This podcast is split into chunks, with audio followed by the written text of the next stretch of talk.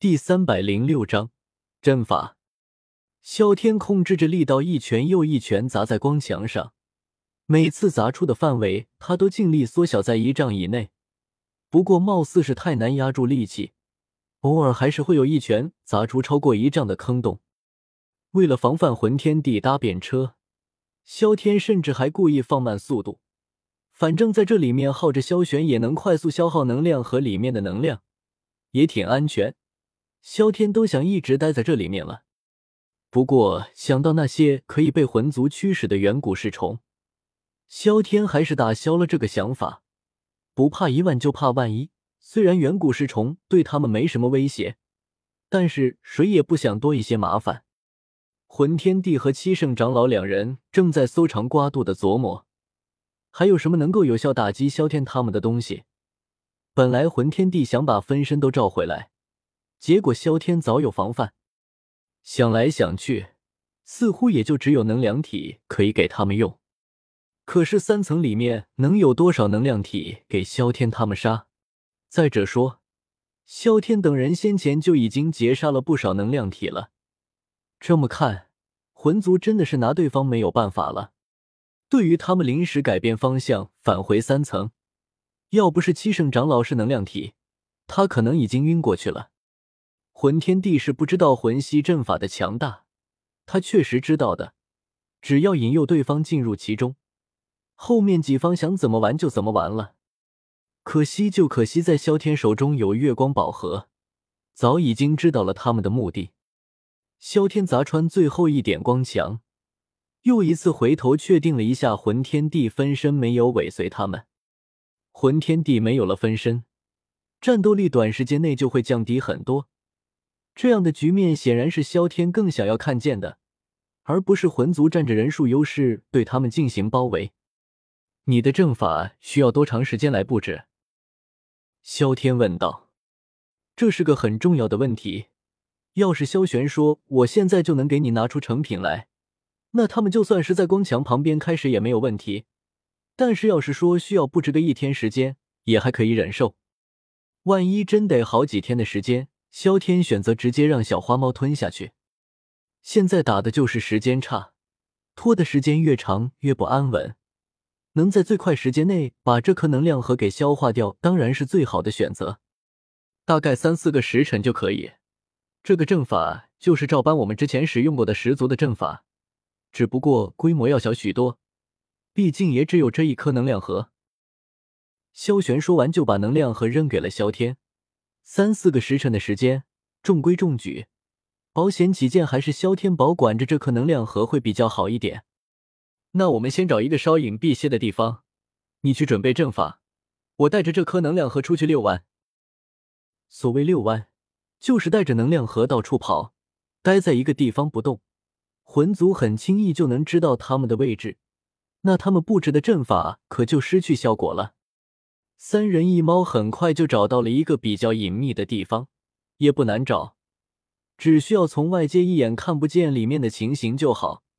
萧田眼前这片茂密的树林就是个不错的选择。萧晨很自觉的在外围侦查，小花猫自然是跟着萧晨。萧玄掏出各种材料，开始准备阵法，大部分还是上次补充十足阵法用到的东西。萧天拿起能量盒就往外飞掠出去，开始漫无目的的乱转，不需要走多远，只需要让对方不会在第一时间注意到那片树林就好。不过魂族的攻势很快就到达了，但是在萧天眼里，这样的阵势和送能量盒没什么区别，来的都是能量体，等级也普遍不高，只有一头二星斗圣级别的。另外两头都只是半圣实力，水平各有高低，都被萧天选择性忽略掉了。现在摆在萧天面前的有两个选项，一个是大大方方冲上去，以迅雷不及掩耳之势解决掉能量体，然后快速前往下一个地方。但是这样势必会暴露己方当前只有一个人，魂族很可能联想到其余的人在布置着什么东西。肯定会派出能量体巡视他附近的区域。另一个选择就是做的隐秘些，不用露面，就藏在暗处，也不用刻意快速击杀能量体，这样不会暴露出自己这边到底有多少人，就是会麻烦些。萧天肯定选择了第二种方案，第一种虽然足够霸气，但是见识了魂族魂息阵法的厉害之后，萧天已经不太敢和他们正面打交道了。不怕贼偷，就怕贼惦记。魂族随时可能会耍小花招，不能要了萧天的命，但是足够恶心人。萧天很快就布置起来，自己的雷珠肯定需要露面，这个也是最不需要费心思的，扔出去就好了。他特意挑了两柄和萧晨使用的玄火重剑样式相仿的宝剑，通体红色，快速飞掠起来，乍一看还是和萧晨的玄火重剑没有什么区别。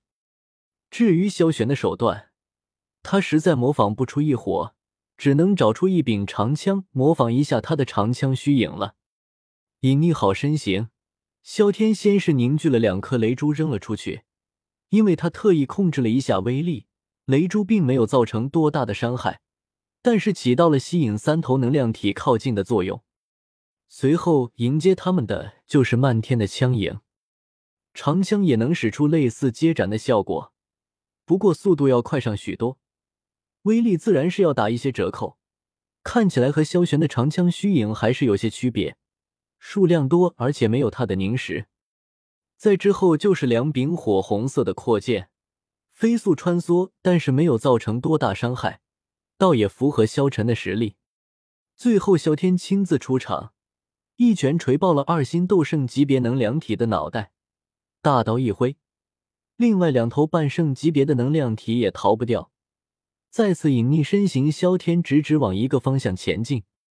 深处的七圣长老虽然有些怀疑，但还是认为他们是在一起行动，只得将大部分能量体都调动到萧天前进的方向上。却没想到两个时辰后，能量核的移动方向突然就掉头了，移动速度还加快了几分。他的不知又相当于是白费。